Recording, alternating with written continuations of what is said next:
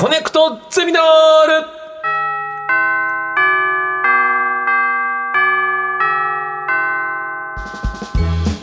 毎週さまざまなジャンルの講師が登場しあなたの知りたいという知識欲にコネクトする学校コネクトゼミナール略してコゼミ。31時間目の授業は新幹線学です。さて、えー講師の方お招きしましょう。竹内正浩さんです。どうぞ竹内正弘です。本日はよろしくお願いしよろします。くお願いいたします。お願いいたします。レオさんやっぱり嬉しいですよね。嬉しいよ。新幹線なんて企業努力の極みみたいなところ。があってあただ僕は気持ちがリニアにずっと子供の頃から言ってたんで、ええええ新幹線のね生まれる歴史僕あんまり詳しくないから僕ちょっと今日は学びたいと思って私はもう本当につるっつるに知らないのであの今日一から勉強させていただこうと思います。N700S ぐらいツルツルってことですね。なるほど。えーっと何言ってるんですか？すいません、えー改めて、えー竹内正弘さんの、えーご紹介をさせていただきます、はい。竹内正弘さんは文筆家として地図や鉄道近現代史をライフワークに取材執筆をされています、ん。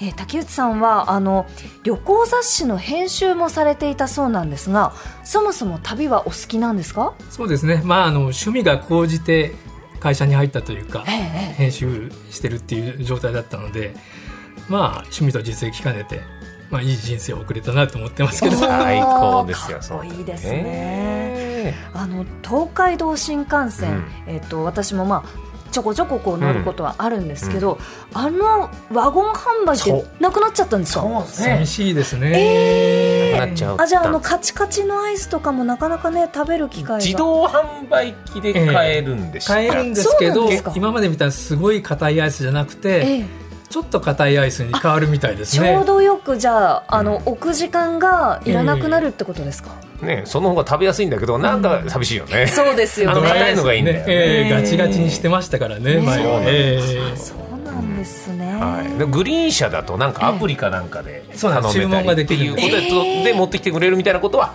あるらしいんですけど。だからね11月に入ると、はい。新幹線の中であのアイスを食べてる人っていうのはグリーン車にい。うわーわーわーわーわまあーそういう。すいません。あらえ？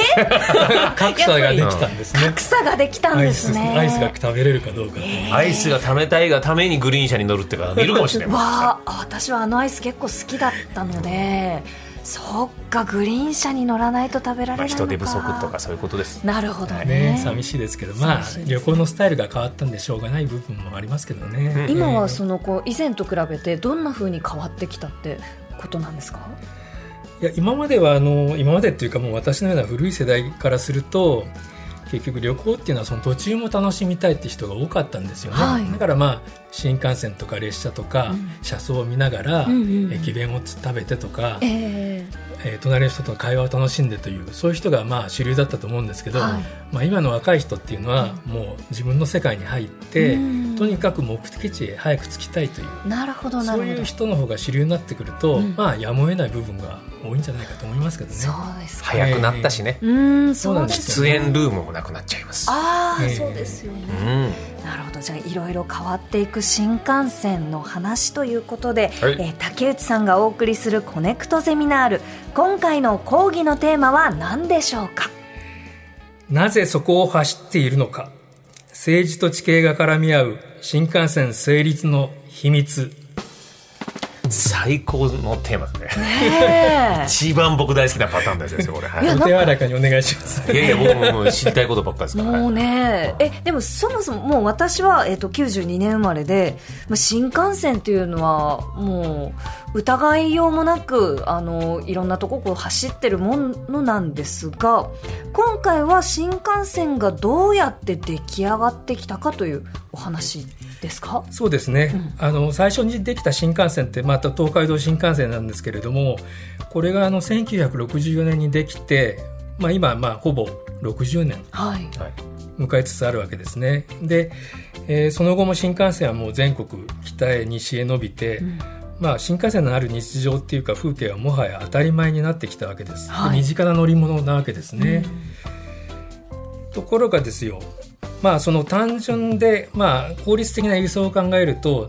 例えばまあ直線で線路を引けばいいとか、まあ、駅はギリギリまで少なくした方がいいとか、まあ、そういう思惑もあるわけですけれどもよくよくこうルートとか駅を見ていくとどうしてその場所を通るのかとか、その駅に止まるのかとか、まあ、あの一般的に説明がつかないつきづらい場合がまあまああるわけなんですね。まあ、そういった背景も含めてお話していきたいと思ってるんですけれどもね。ここは直接まっすぐ行った方が近いじゃないの？とか、いや都心は大阪だから大阪泊まればいいじゃないとか、いろんな疑問はありそうですよね。そうなんですよね。横浜もそうだし、えーはい。では、えー今回もトピックに分けて解説をいただきます竹内先生一つ目のトピックは何でしょうか？はい。東京駅、東京のどこに駅を設置するかで大紛糾。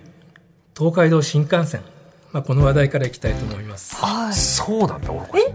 えこれって新幹線の東京駅ってまああのこうパッと思い浮かびますが、あそこじゃなかったあの場所じゃなかったっていう可能性があるんですね。ええ、あの今はもう東京駅って言えば東海道新幹線が西へ伸びてきますし、東北新幹線などがあの北へ伸びてきます。でその全国の新幹線のまあ始発駅が東京駅っていうふうにもう決まりきったものとして、まあ、考えられがちなんですけども、はい実は最初の計画だとむしろ東京駅っていうのは外されてたんですよね。え？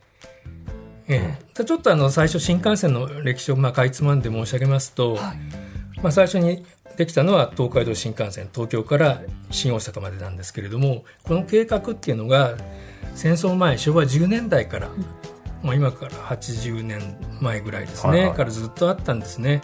でその時は東京から下関まであるいは博多まで伸ばそうという計画だったんですよ。うんまあ、あの当時は新幹線っていう名前よりは弾丸列車っていう名前でよく知られてた計画なんですけれども、まあ、これがですね昭和10年代っていうのがまあ戦争の時代で、えー結局大陸に向けてですね、えー兵隊を運ぶ物を運ぶってことで物流がですね東海道本線とか山陽本線がパンクしちゃったんですね。はいはいはいまあ、それで新しい線路を作ってで線路も幅を広げて大量に早く物を運ぼうっていう計画。そこからスタートしたんですね。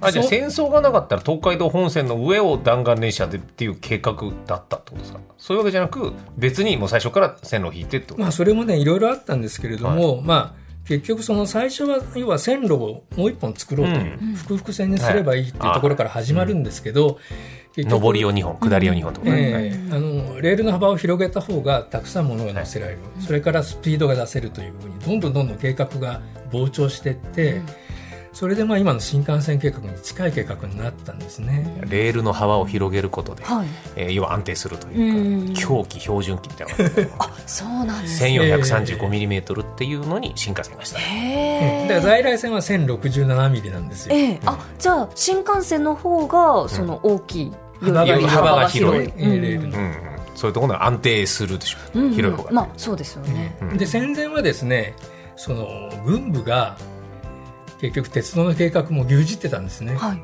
それで、まあ、普通だったら東京駅に新幹線の駅を作ればいいじゃないかって思いがちなんですけど、はい。え実は東京駅っていうのは海に近いから空爆される危険があるとか、結構軍部が介入して、まあ、その最終的に残った候補案っていうのは今の東京駅とはい。市ヶ谷。市ヶ谷と四谷の間の外堀に作るっていうそれから新宿駅。ほう。で最後が高井戸なんですよ。高井戸？なんですよ。まあ、荻窪の近く高井戸ですね。はいそその4つが最終的に、まあ、途中には中野とか目黒も候補に浮かんだり消えたりしたんですが、でその時は市ヶ谷が有力だったんですよ。市ヶ谷が、ええ。うんうんそうなんだ。でも最終的には東京になったってことですそうなんですよね。だからそれが一旦は戦争が激しくなって計画自体が中止になっちゃうんですよ。うん。うん。で戦後もう一回っていうか今度あの戦後の復興でまたまああの東海道山陽本線がパンクしそうになるんですよね。うん。でその時にまた線路を作ろうっていう戦前の新幹線弾丸列車計画がまた復活してくるんですね。でその時にじゃあ東京駅というか東京のターミナルをどこにするかっていうんでまた揉めるわけですね。でその時も東京駅がすぐに決まったわけじゃないんですよ。1年ぐらい揉めたんですね。だ結構ねその駅も代々木公園に作ろうとか北の丸今の武道館があるあたりですね、はい。あそこに駅を作ろうとかあと皇居前広場の地下を使おうとかいろんな案が出てわけ出てわけでで、まあ、結果的に今の東京駅とあの汐留ですね、はいはい。再開発された汐留貨物駅当時は、はい。それから新宿駅の3案になってへえそこでまあ国鉄は東京駅に新幹線駅を作りたかったんですけど、うん。うん東京都この、まあ、駅を持ってる側ですよね、東京都はもうこれ以上東京駅のラッシュが増えては困るって言っなてるうんで東京駅を外してくれって言って、うん。まあ、それで1年間綱引きが行われて、うん。うん。まあ、結局妥協して、まあ、東京駅でいいよと東京都はうん。言ったんですけど、その代わり、まあ、例えば東京駅に今駅舎ありますよね丸の内の、はいはい。はい。あれを壊して赤レンガの駅舎を壊して24階建ての高層ビルを作ってええ。なおかつあの八重洲口と八重洲側と丸の内側って当時はね自由に行き来できなかったんですよ。うん。自由通路がなかったんで、はい。コンコースというかその通路を作ってくれとか、そこは鉄道会社の予算だからと。ってことですええ。かはい。だから条件闘争なんですよ。なるほどまあ、結局、まあ、あの始発駅だけ東京駅決まって、まあ、その国鉄の思惑通りに進んだわけですけどね。うん。え他の候補が敗れてしまった理由って何ですか？例えば汐留駅とか。汐留は当時あの貨物駅で,、はい。で今はまあ鉄道貨物って言ったらあのあまりそのメインじゃないんですよ。今はトラックですよね輸送のメインは。うん。ははい。ただ当時は貨物って言ったらもう鉄道の貨物だったんですよ、うん。だから国鉄はそのドル箱の貨物駅は潰したくない壊したくないっていう思いが強くて、で外されたんですよね、うん。だからだ。だから東京。まあだから国鉄が強かったんですよ。うん。で東京が折れるとか、まあ、条件を出したってことですよね。そうですね。ここ交通の便良くするから、こっちの言うことを聞いてくれだからあの東京駅にした時に、東京都側はですねあの東京駅始発の列車を減らしてくれとか、そういうリクエストもやっぱりしてるんですよね、できるだけ分散したかったんですよ。当時は通勤ラッシュがもう地獄のようにでもなんかしてました、高井戸の方とかに作ればもうちょっとなんかその混み方も緩やかだったでしょうしなんか便利そうな。鉄道会社としては上見がないですよね全然ないいですね。ええ。東京都側の気持ちとしてはそうだけど、はいはいは基本やっぱ鉄道会社が強いんですか？こういう時の入り口というか最終的には、まあ、あの当時は国鉄も国ですから、あまあまあはいそうか,、ええ。国と都ってことだ。そうそうそう。あだから国対地方なんですよ。言ってみれば。あなんだ。まあ、それとあの戦前と違って軍隊が消えましたから、うん。その空爆がどうしたとかこうしたってないわけですよね。で結局その東京駅とか海岸沿いは避けたいって言っても空襲で全部焼かれちゃったわけだし、あまりそれそこで議論してもしょうがないっていう部分があって、そうするとやっぱり便利なところに駅を作りたいっていうのは自然な感情だと思うんですよ。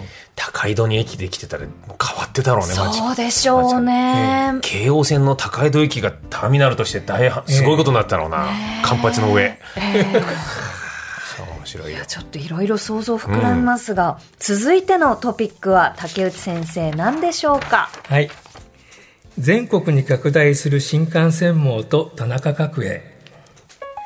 田中角栄、なんかこれは聞いたことあるよ、ね、きな臭い話になっちゃうんですけどね。うん。ええ。はい、なんか田中角栄ってコンピューター付きブルドーザーって呼ばれてたんですね。そうなんですよね、ええ。あのやっぱり田中角栄って、まあ、角さんって当時言われてましたけど、やっぱり政治的なセンスっていうのは抜きん出てましたよね、抜群だと思いますね、うん。だから最初はあのさっき申し上げたように東海道新幹線っていうのは線路がパンクしちゃうから新しい線路を作りましょうっていうところからスタートしたんですが、田中角栄の発想っていうのはそれで高速鉄道が誕生してどんどんその東海道新幹線の沿線が発展していくわけです、はいはいはい。例えば出張も今までだったら1泊2日で済むものが日帰りになったりとか、でせ社会が変わるんですよね、新横浜新大阪も都会になるの、ええ。そういうとこですもんね新幹線で、うん発想を逆転するわけです田中角栄は。はじゃあ先に新幹線を作ってしまえば、うん。東海道新幹線のように発展するんじゃないかとい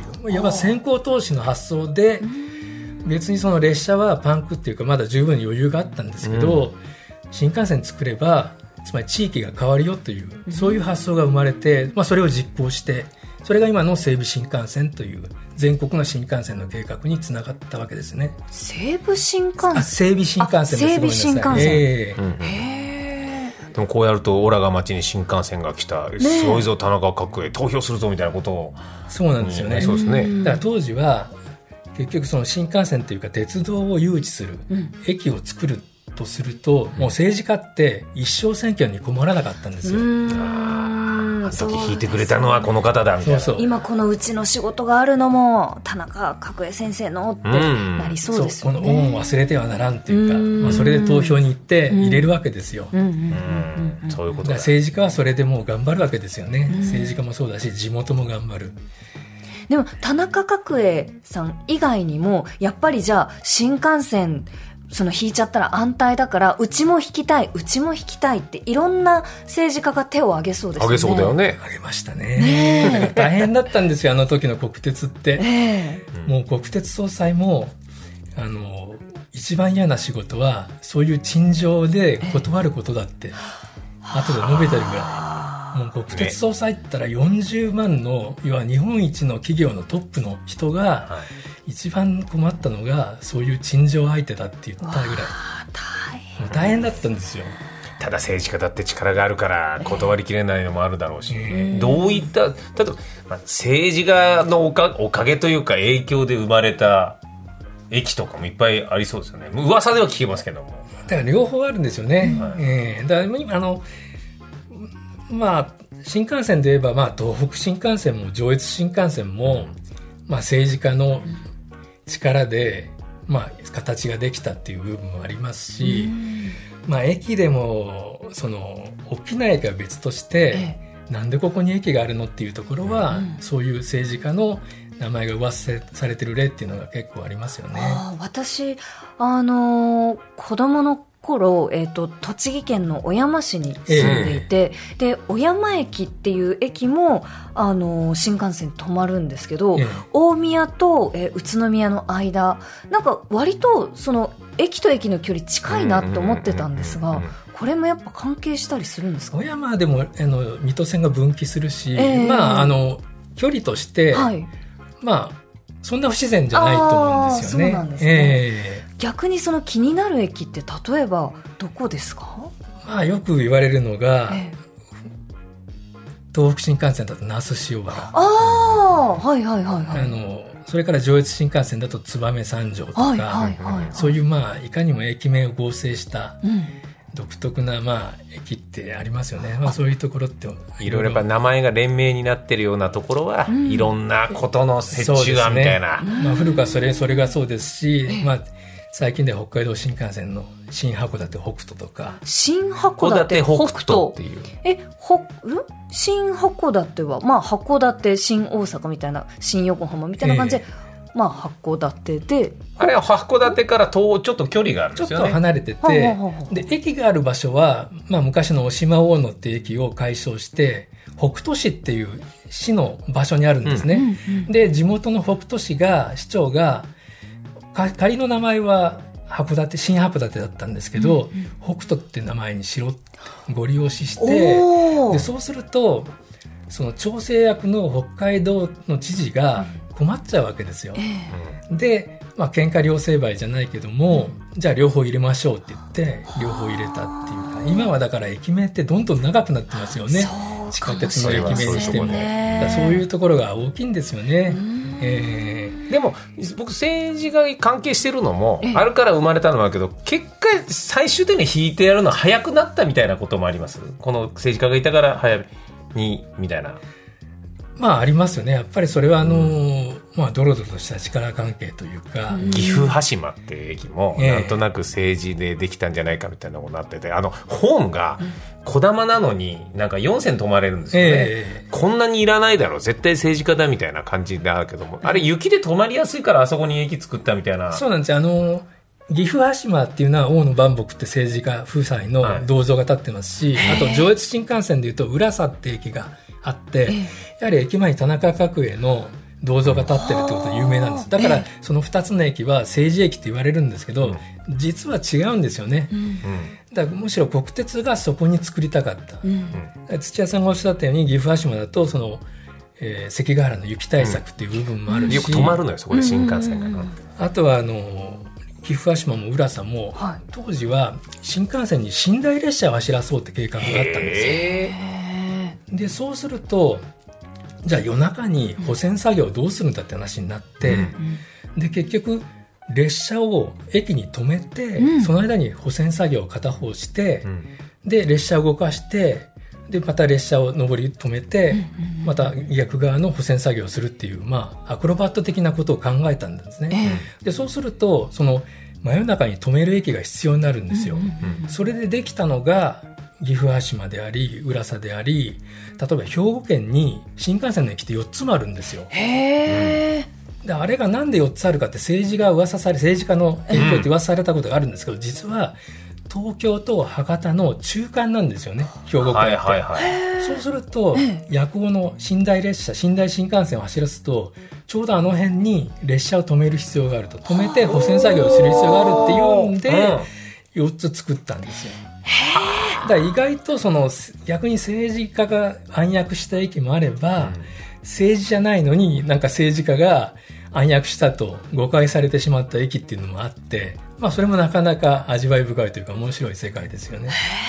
まあ、今となっては信頼通ってないからあれだけど、ええ。まあ、一度作った駅をやめるってのもなかなか無理でしょう。それは難しいことなのでね。そうなるとやっぱそういうものが残る、え逆に深読みで推理として考える推理小説みたいなのが楽しいですねそういう。えそうなんですよね。ええ。だからその辺って、あもうああもう。ちょっと。これまだまだ聞きたかったですけど。とポッドキャストならもっとやれる。そうですね。そうか。いやー。いやちょっと本当に今日まだまだまだまだこう知りたいという方たくさんいらっしゃると思いますがあのぜひこのね、えー NHK 出版新書から出ております竹内正弘さんの5本。新幹線全史政治と地形で解き明かす。こちら読んでみてください。あの私もこうちょこっとあのパラパラっと拝見させていただいたら新書の情報量じゃないんです。いいですね。本当に読み応えがある。ありがとうございいやます。ーこれはあの新幹線で、あのはこうちょっと読み切れないぐらいぎっしりとあのいろんなことが詰まった本なのでぜひ読んでみてください。さんとリニアの話もしたいな。そうですね もんぐっちゃぐちゃだからね今。いやちょっとぜひまたリニアモーター界の話も聞かせてくだ。さい。ありがとうござい。ます。とい。うことでコネクトゼミナール31時間目の講師は文筆家の竹内正弘さんでしたありがとうござい。ましたありがとうござい。ました。